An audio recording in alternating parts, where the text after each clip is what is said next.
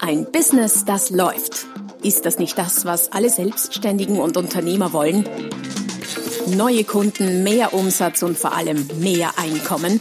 Und das fast wie von selbst? In diesem Podcast erfährst du wöchentlich praktisch umsetzbare Tipps und Strategien, mit denen du dein Geschäft verwandelst. Und zwar in ein Business, das läuft. Von und mit Roman Kmenter. Hallo und herzlich willkommen zum Podcast Ein Business, das läuft, Folge Nummer 199. Wir nähern uns rasant der 200. Folge. Heute mit dem Titel Metaprogramme Teil 2 mit verborgenen Wahrnehmungsmustern zum erfolgreichen Verkauf. Wie bereits versprochen, vor ein paar Folgen, es folgt ein zweiter Teil zu dem extrem spannenden und durchaus äh, umfangreichen Gebiet der Metaprogramme, das ich in meinem aktuellen Buch Die letzten Geheimnisse im Verkauf, einem Business-Roman, wo es unter anderem im Sachteil des Buches auch sehr, sehr viel um Metaprogramme geht, sehr intensiv bearbeite.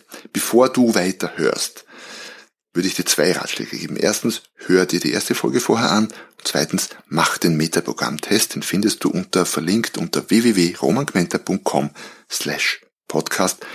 Dann äh, sind die, dann sind die, die Ergebnisse des Tests noch ein bisschen sagen wir, noch aussagekräftiger, weil du noch nicht zu viel weißt über das Thema. Also vorher Metaprogramm-Test machen am besten und die Folge danach anhören.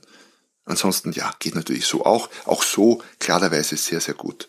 Verständlich, was in den nächsten, ich schätze mal, 20, 25 Minuten so folgt zum Thema Metaprogramme. Eines der Metaprogramme haben wir uns letztes Mal ja schon vorgenommen, das Thema, das Metaprogramm Orientierung. Da geht es darum, wo worüber oder wie, wodurch motivieren wir uns Menschen und man könnte sagen Zuckerbrot und Peitsche. Im NLP oder bei den Metaprogrammen heißt das auch weg von, das ist die Peitsche oder hinzu ist das Zuckerbrot. Und wir bewegen uns entweder auf etwas zu, hinzu, oder von etwas weg. Wir wollen abnehmen, weil wir nicht mehr in die Kleidung passen, weg von, weil wir so aussehen wollen wie die Models am Plakat, hinzu. Ist natürlich im Verkauf auch relevant. Ein Kunde, der sagt, ich will keine Probleme mehr haben, weg von. Kunde, der sagt, ich will meine Ziele in dem und dem Bereich erreichen, hinzu. Die Grundidee ist dabei immer, die Metaprogramme des anderen zu erkennen und dann entsprechend darauf zu reagieren oder mit dem Kunden entsprechend seine Metaprogrammmustern zu kommunizieren. Einem stark weg von orientierten Kunden argumentiere ich weg von, damit werden Sie keine Probleme mehr haben. Einem stark hinzuorientierten Kunden erzähle ich etwas über die tollen Ziele, die er mit meinem Produkt oder meiner Leistung erreichen kann. So viel zur Anknüpfung und quasi zur Wiederholung des ersten Metaprogramms, das wir uns in der letzten Folge schon genauer angesehen haben. Das erste Neue für heute ist das Metaprogramm Referenz. Worum geht's? Es geht dabei darum, um die Frage, wie Menschen die Resultate der Handlungen beurteilen. Also wie weißt du dann, wie weißt du denn, ob du etwas richtig oder gut gemacht hast? Und daraus resultieren dann Entscheidungen treffen oder wo wir sie treffen und wo sie getroffen werden und von wem. Es gibt zwei Ausprägungen hier wieder als die Extreme einer, eines Kontinuums, wenn man so mag. Es geht von bis, nämlich von intern zu extern. Jemand, der stark intern ist, weiß einfach selber, wenn er was richtig gemacht hat. Wenn du den fragst, wie wissen Sie denn, ob Sie einen guten Job gemacht haben, dann sagt er drauf, ja, wissen Sie, ich weiß das einfach. Habt ihr Erfahrung? Ich, ich, ich weiß das. Und der andere, stark extern referenzierte, sagt auf dieselbe Frage zum Beispiel so etwas wie, naja, wenn meine Kunden zufrieden sind, wenn mein Chef mich lobt, wenn äh, die Bewertungen, die Feedback stimmen und so weiter und so fort, nennt sich externe Referenz. Das heißt, ich richte mich in der Beurteilung meiner Leistung zum Beispiel oder in der Beurteilung von was auch immer nach externen, außerhalb von mir liegenden Kriterien. Auch das ist weder gut noch schlecht, sondern kommt immer drauf an, wofür. Jemand, äh, ich sage mal, ein Marktforscher mit interner Referenz oder hauptsächlich interner Referenz wäre vielleicht nicht so ideal der Kunde oder der Befragte sagt vielleicht, naja, er sagt A, aber der Forscher denkt sich, ah, was der schon wieder daherredet. Ich weiß, eigentlich hat er B gemeint und kreuzt B an oder so. Also Bisschen übertriebenes Beispiel vielleicht, aber ja, so in die Richtung geht's. Ein nur interner Verkäufer stellt vielleicht Fragen, aber hört nicht zu, weil er ohnehin besser weiß, was der Kunde braucht. Sehr starke externe Referenz wiederum ähm, kann dazu führen, dass man länger braucht für Entscheidungen. Spitzenmanager mit ausschließlich externer Referenz, Extremvariante, würde sich auch schwer tun, weil es in manchen Bereichen, in manchen Tätigkeiten halt nicht so viele externe Faktoren gibt, an denen man sich orientieren kann. Ja, man kann andere fragen, aber letztlich die Entscheidung muss man selber treffen in gewissen Bereichen. Auf die Gefahr hin, mich zu wiederholen, intern ist nicht besser oder auch nicht schlechter als extern. Es kommt immer darauf an, wofür. Es gibt Bereiche, wo es vorteilhafter ist, wenn man stark intern referenziert ist und andere, wo man stark extern, extern referenziert ist. Das Ziel für dich als Verkäufer, als Unternehmer, als Kommunikator oder Kommunikatorin ganz generell ist allerdings nicht das eine oder das andere zu sein, so grundsätzlich, sondern zu erkennen, was deine Grundausprägung ist, ja, also durch die eigene oder besser zu erkennen, wie die eigene Brille gefärbt ist und vor allem dann in das Metaprogramm oder in die Metaprogramm-Ausprägung wechseln zu können, die für die aktuelle Situation die passendste ist. Und wenn du einen äh, stark internen Kunden vor dir hast, dann solltest du dich so einstellen, dass du mit dem optimal kommunizieren kannst und bei einem externen Detto. Nächstes Metaprogramm. Aktionsfilter.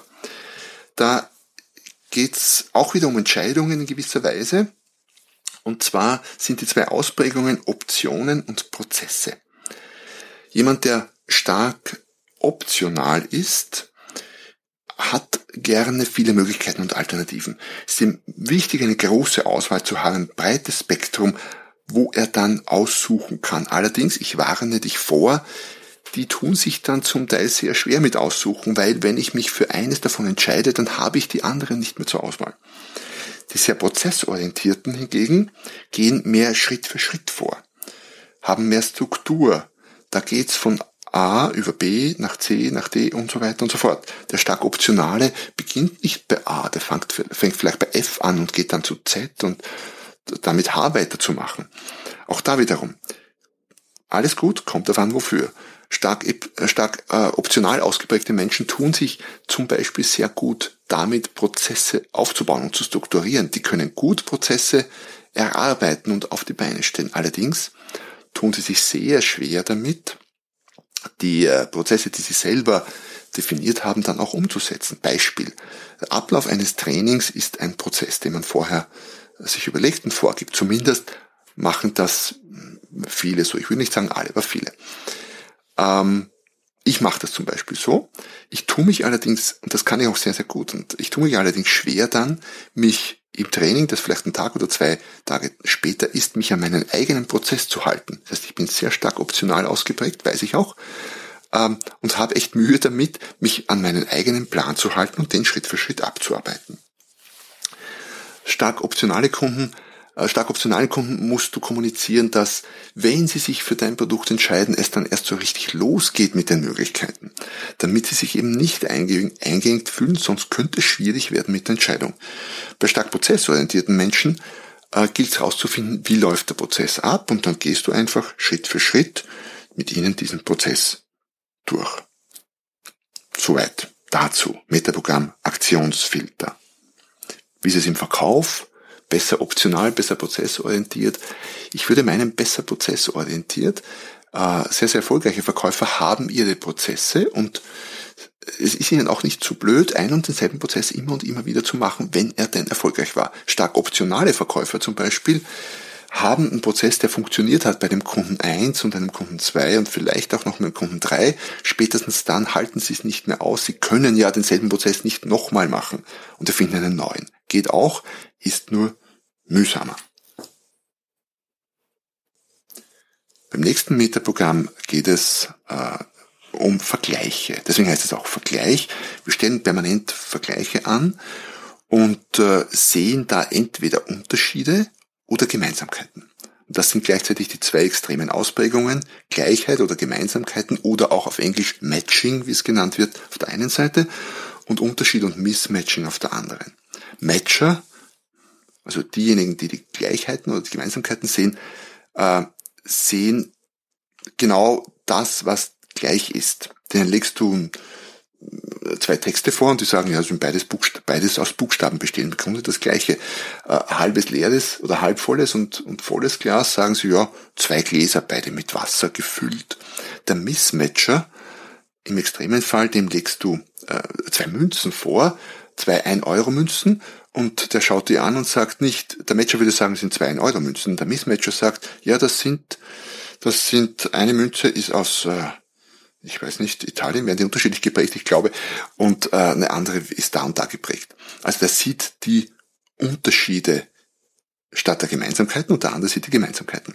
Auch da wiederum kommt es darauf an, wofür, wofür ist was gut. Jemand, der zum Beispiel in der Buchhaltung sitzt, da ist Mismatching sehr, sehr gut, Qualitätssicherung, Mismatching sehr, sehr gut, Korrektorat für Bücher, musst du Mismatcher sein, weil sonst siehst du die Fehler da drinnen nicht, dann siehst du nicht das, was nicht passt. Als Diplomat zum Beispiel ist es sehr gut, wenn du Matcher bist.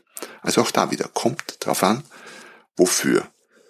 Ähm, bei Mismatchern beginnen Aussagen relativ oft mit Ja, aber. Im Extremfall sind es sogenannte Polarity Responder, also die, die immer genau das Gegenteil behaupten. Die kennst du sicher. Kinder sind in einem gewissen Alter alle so und manche behalten das auch als Erwachsene bei. Das sind Menschen, von denen du weißt, äh, wenn du A sagst, sagen sie nicht B, sondern Z. Und wenn du schwarz machst, sagen sie weiß und umgekehrt. Wenn du das weißt, kannst du das nutzen. Wenn du weiß hören willst vom Kunden, der Polarity Responder ist, dann sagst du einfach schwarz. Dann weißt du, wie es am Gebet, er wird weiß wollen. Und das wolltest du ja. Also man muss die Leute manchmal mit ihren eigenen Mustern schlagen, wenn man so mag. Also Metaprogrammvergleich, auch ein sehr, sehr spannendes zu wissen, zu erkennen bei sich selbst, aber eben auch bei Kunden. Kunden, die stark matching sind, wollen nichts Neues. Und das heißt, wenn du ihnen was zeigen würdest, würden sie wahrscheinlich sagen, ja, das ist sowieso wie das, was wir bisher schon hatten, obwohl du dir denkst, ha, das ist ja total was anderes. Die wollen aber auch nichts Neues. Deswegen, äh, ich behaupte, es gibt keine exakten Zahlen, aber der Großteil der Menschen sind eher Matcher und äh, wollen daher nichts Neues und sehen, äh, sehen es daher sehr gerne, wenn sich ihr Lieblingsprodukt nicht verändert. VW führt keine großartigen Änderungen von einem aufs nächste VW Golf Modell durch. Der sieht immer so aus wie das vorige Modell, nur ein bisschen geändert. Trifft für andere Automarken genauso zu. Hab den VW Golf genommen, weil man es da über viele Jahre hinweg verfolgen kann, wie sich der sanft verändert hat. Eine Revolution ist da nicht angesagt, eine vollkommen, etwas vollkommen anderes. Da schreckt man Matcher eher ab. Missmatcher finden das toll. Das heißt, du musst auch immer überlegen, wer sitzt dir gegenüber, wer ist dein Kunde, wer ist dein Zielkunde, wer sieht oder hört sich deine Werbung an. Und wenn du sagst, die Revolution im Reinigungsmarkt, dann sprichst du eher Mismatcher an. Wenn du sagst, die logische Weiterentwicklung von bewährten Dingen, dann sprichst du eher den Matcher an damit. Nächstes Metaprogramm, Aktivität. Hier geht's darum, ob jemand auf der einen Seite sehr, sehr stark proaktiv oder auf der anderen Seite sehr, sehr stark reflektiv ist. Proaktive Menschen oder proaktive Kunden sind Macher, sind Tatmenschen, sind oft hemdsärmelig, packen die Dinge an, reden nicht lange drumrum, sondern es muss sich was bewegen, es muss was weitergehen. Es geht darum, rasch Fortschritte zu erzielen. Schaffen auch was Neues, ergreifen oft die Initiative und handeln aus eigenem Antrieb heraus findet sich relativ oft bei Unternehmern, hat allerdings den Nachteil, äh, wenn man stark proaktiv ist, dann stolpert man oft über Dinge oder tritt in irgendwelche Löcher und Fallen rein, die man hätte sehen können, wenn man ein bisschen mehr nachgedacht hätte, ein bisschen länger nachgedacht hätte, ähm, bevor man losstartet. Die stark reflektiven Zeitgenossen und Kunden, ähm, da geht es darum, zuerst mal alles möglichst gründlich zu analysieren und zu untersuchen, bevor man handelt. Und manchmal wird dann gar nicht gehandelt, weil es halt ewig dauert, bis alles wirklich gecheckt und untersucht ist. Ähm, auch das hat wieder seine guten Seiten. Jemand in einem sehr analytischen Job sollte nicht proaktiv sein. Sollte durchaus reflektiv sein und sagen, na ja, aber wenn das, was ist dann und so weiter und so fort. Ein Unternehmer ist als Proaktiver sicher gut, gut aufgehoben. Reflektive sehen sich oft nicht als treibende Kraft, sondern so als ähm, jemand, der den Umständen mehr oder weniger positiv oder auch negativ ausgeliefert ist und davon beeinflusst wird. Und die Dinge scheinen oft so ein bisschen wie von selbst zu passieren. Äh, ja, auch da wiederum, wie gesagt, kommt davon, wofür. Und auch da wiederum gilt, du solltest in der Situation idealerweise entscheiden können, jetzt ist Proaktivität angesagt oder jetzt ist es besser, reflektiv zu sein. Jetzt ist es besser, vielleicht nochmal darüber nachzudenken, bevor ich die Entscheidung treffe, damit nichts schief geht. Damit nicht schief geht, und da zeigt sich jetzt schon die Kombination verschiedener Metaprogramme, heißt natürlich auch wiederum weg von. Fehler vermeiden ist weg von. Ziel erreichen ist hinzu. Das heißt, alle diese bereits genannten und auch die ein, zwei, die noch folgen, Metaprogramme lassen sich nicht nur kombinieren, sondern es ist unvermeidlich, die zu kombinieren. Das heißt, in einem Satz, in einer Aussage, in einem, ein paar Sätzen stecken sehr oft viele unterschiedliche Metaprogramme drinnen, die man aus diesen Aussagen heraus erkennen könnte. Vielleicht auch gleich dazu ein Wort. Wie erkennt man sie? Sehr oft aus der Sprache heraus. Ich habe das schon erwähnt in der ersten Folge. Das heißt aus dem, was die Leute sagen. Und zwar nicht inhaltlich, sondern welche Worte sie verwenden und wie ihre Aussagen strukturiert sind. Das heißt, du kannst mit jemandem über den Urlaub sprechen, irgendwie einen belanglosen Smalltalk machen und daraus sehr, sehr tiefgründige Erkenntnisse über die Person haben und Dinge vielleicht sogar über die Person wissen, die dieser Person selber bis jetzt noch nicht bewusst waren, weil sie vielleicht das Thema oder das Konzept der Metaprogramme nicht kennt. So, zwei Metaprogramme habe ich dir noch mitgebracht. Das nächste ist das äh, Metaprogramm Chunk-Größe. Und Chunk nicht mit J im Sinne von Mist, sondern mit CH im Sinne von Stück oder Klumpen. Es geht um den Detaillierungsgrad von Informationen, mit, äh, die jemand wahrnimmt. Es geht also um Überblick in der einen Extremausprägung und Detail in der anderen. Und die beiden Begriffe sagen im Grunde ohnehin schon alles. Sehr stark überblicksorientierte Menschen halten sich nicht mit Details auf.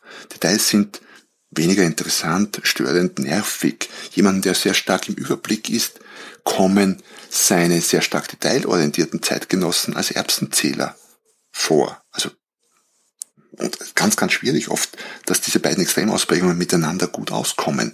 Weil auf der anderen Seite, demjenigen, der sehr stark detailorientiert ist, der will viel Detailinformationen und alles andere kommt ihm wahnsinnig oberflächlich vor. Das heißt, wenn zwei extreme Ausprägungen hier zusammentreffen, jemand, der sehr stark überblicksorientiert ist und jemand, der sehr stark detailorientiert ist, dann kann es sehr gut sein, dass die sich gegenseitig unglaublich auf die Nerven gehen und der eine hält den anderen für oberflächlich und der andere den einen für einen Erbsenzähler.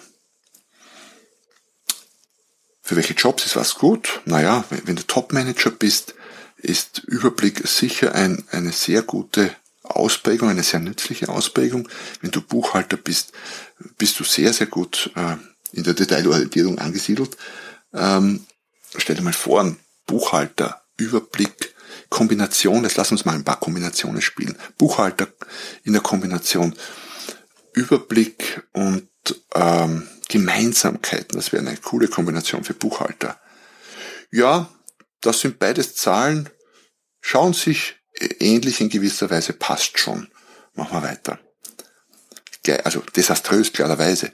Firma kann bald zusperren oder in der Qualitätssicherung Überblick und, äh, und ähm, Matching, also Gemeinsamkeiten, auch ähnlich schlecht. Brauchst in der Qualitätssicherung jemanden, der detailorientiert ist und der Mismatching, der kleinste Fehler erkennt. Heißt, du siehst schon sehr, sehr praktisch in dem Bereich und gleichzeitig sehr hinderlich in einem anderen Bereich. Äh, Chefs mit starker Detailorientierung, vor allem in gehobenen Positionen, können ihre Mitarbeiter in den Wahnsinn treiben. Ich habe das selbst erlebt. Das ist ganz, ganz furchtbar zum Teil. Also, Chunkgröße, Überblick, Detail. Ein letztes habe ich noch für dich. Ein sehr spannendes, nämlich primäre Interessen. Stell dir mal vor, du fragst jemanden, wie war der Urlaub? So ganz locker flockig im privaten Bereich oder auch einen Kunden zum Einstieg. Der eine sagt dir, ah, das war nett. Die Leute da so nett, wir haben gleich Bekanntschaft geschlossen zu einem Pärchen, die waren aus Frankreich oder ich weiß nicht was, ja, so. Nennt sich Menschen, also menschenorientiert.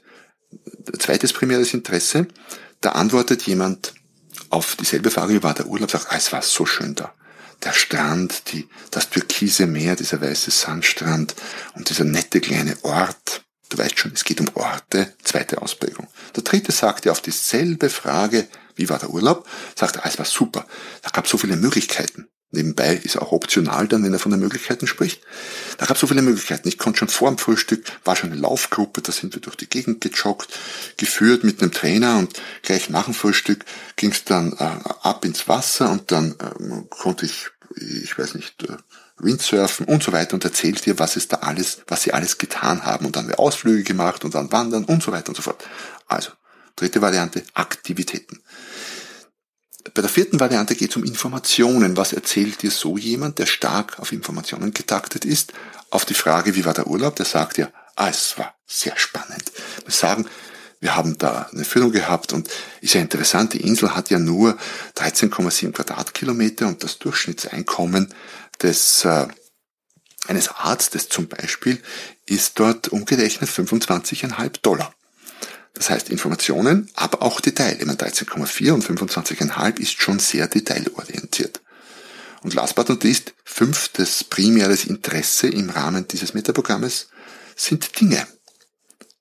Viele Menschen sind sehr stark auf Dinge fokussiert. Er sagte, wie war der Urlaub? Sagt, ah, es war toll. Musst dir vorstellen, wir hatten ein Hotelzimmer mit so einer freistehenden Badewanne und von da hatten wir Blick in der Badewanne sitzend auf die Bucht.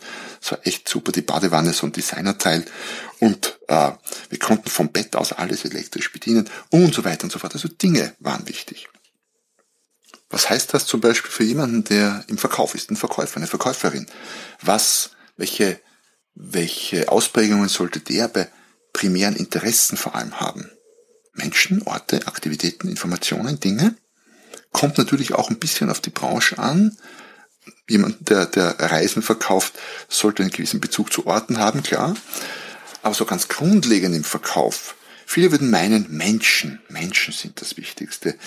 Ja, Menschen sind schon wichtig, aber aus meiner Erfahrung wichtiger sind Aktivitäten. Stell dir mal vor, jemanden, der Telefonakquise machen soll, Telefonverkauf oder Tele telefonische Terminakquise.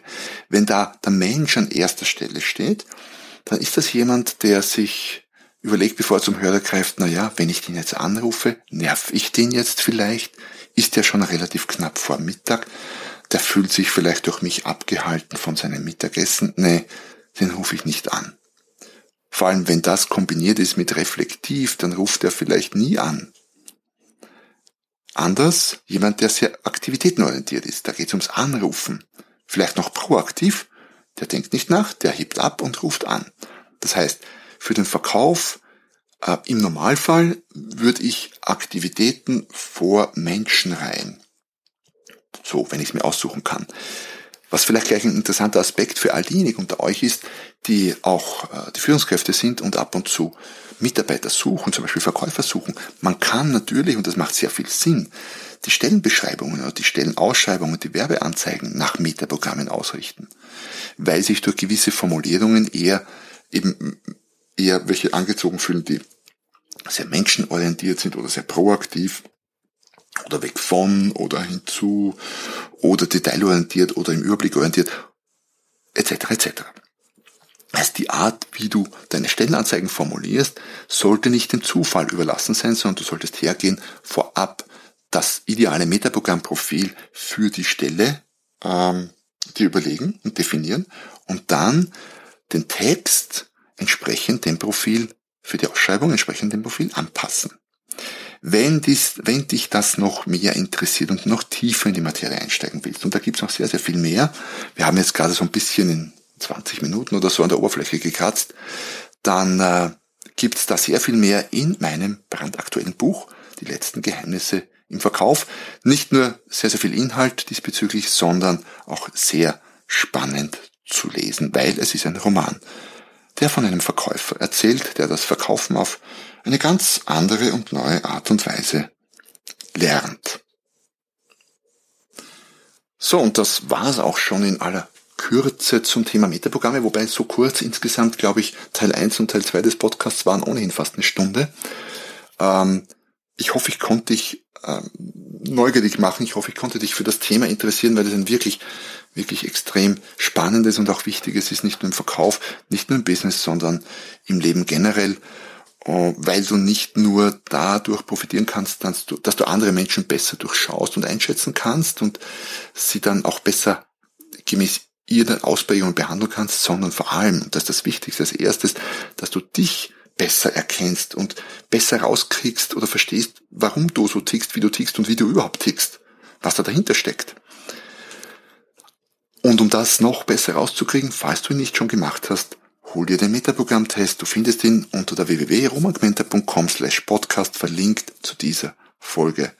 Hingehen, registrieren, downloaden, machen. Es ist ein sehr umfangreicher Test. Du brauchst ein bisschen Zeit dafür, aber dafür auch sehr sehr aussagekräftig und lass dich überraschen. Die Ergebnisse des Tests sind, wie bei vielen solcher Tests, natürlich nicht bindend, sondern eine sehr gute Ausgangsbasis, um vielleicht auch mit dem, was du im Buch erfährst, dir ein Stück weit klarer zu werden, wie du tickst, deine Mitmenschen ein Stück weit besser zu erkennen, ein Stück weit besser einschätzen zu können und einfach darüber zu reflektieren und zu lernen. In dem Sinn wünsche ich dir viel, viel Spaß beim dich selbst testen mit dem Metaprogramm-Test beim Lesen des Buches, wenn ich dich dafür begeistern konnte. Und ich freue mich, wenn du nächstes Mal wieder dabei bist, wenn es wieder heißt, ein Business, das läuft. Noch mehr Strategien, wie du dein Business auf das nächste Level bringen kannst, findest du unter romanquenter.com. Und beim nächsten Mal hier auf diesem Kanal, wenn es wieder heißt, ein Business, das läuft.